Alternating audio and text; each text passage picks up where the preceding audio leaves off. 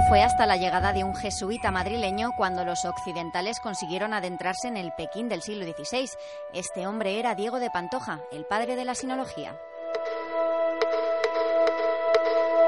Los regalos que llevó consigo a Palacio le abrieron las puertas de la ciudad prohibida. Relojes e incluso un retrato de la Virgen María llamaron la atención del emperador Wan Li.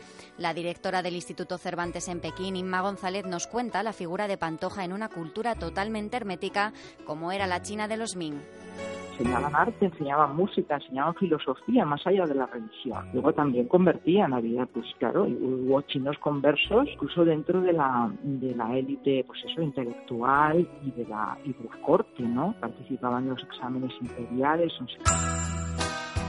De Pantoja sabía que la manera de adentrarse en la cultura era convertir a las élites y aunque entró en China en un momento de persecución del cristianismo, consiguió adaptarse a la cultura, tanto que su figura fue determinante incluso a la hora de dar sepultura en la ciudad imperial a su colega, el italiano Matteo Ricci muere Mateo Ricci, tenían que conseguir un lugar donde enterrarlo. Y ahí fueron fundamentales las gestiones que hizo Diego de Pantoja. Parece que es una tontería, ¿no? Porque, bueno, uno se muere en un país, le entierran. Pues no, claro, es que era un extranjero. Los chinos eran reacios a sepultar en su tierra a un extranjero.